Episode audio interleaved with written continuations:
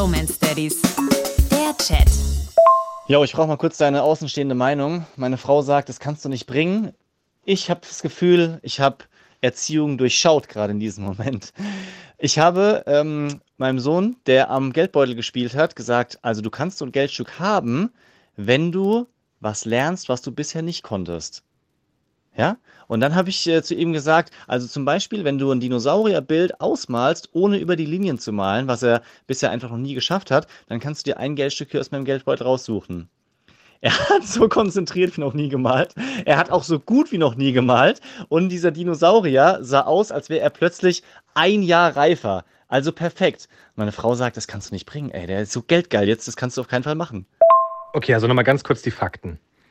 Das heißt, du hast deinen Sohn eigentlich dafür bezahlt, dass er diesen Dinosaurier ausmalt. Habe ich das richtig verstanden? Und dann ist die Frage, die ich habe, welches Geldstück hat er sich denn genommen? Weil theoretisch muss er ja jetzt lernen, dass er sich die großen Geldstücke nehmen muss und dafür muss er auch wieder Geld. Ah, es ist ein Fass ohne Boden. Mein Gedanke war halt der, ihn fürs Leben vorzubereiten, dass er zum Beispiel nicht Geld dafür bekommt, wenn er irgendwie den Müll rausbringt, sondern dass er lernt, was Neues sich drauf zu schaffen, einen neuen Skill, das bringt dich wirklich voran und ihm quasi die Lust zu geben, was, was, was Neues zu machen und auszuprobieren, was er vielleicht vorher noch nicht konnte. Und ja, ich habe ihn bezahlt, aber ich habe zu ihm gesagt, er darf das Geld behalten, er darf sammeln und sich dann irgendwann davon was kaufen. Und er hat sich, er hat sich das 5-Cent-Stück genommen. Also ganz ehrlich, ich glaube, es gibt wahrscheinlich viele Pädagogen, die jetzt sagen, ich finde das nicht gut. Ich persönlich, ey, wenn er jetzt motiviert ist, dann ist das doch echt super. Und wenn er noch dafür bezahlt wird, weißt du, der kriegt von deiner Frau, kriegt er so ein bisschen das Emotionale mit und von dir so den Umgang mit Geld, weißt du? Das ist doch in Ordnung. Für was spart er denn jetzt? Also hat er schon irgendwelche Wünsche, was er mit dem Geld machen möchte?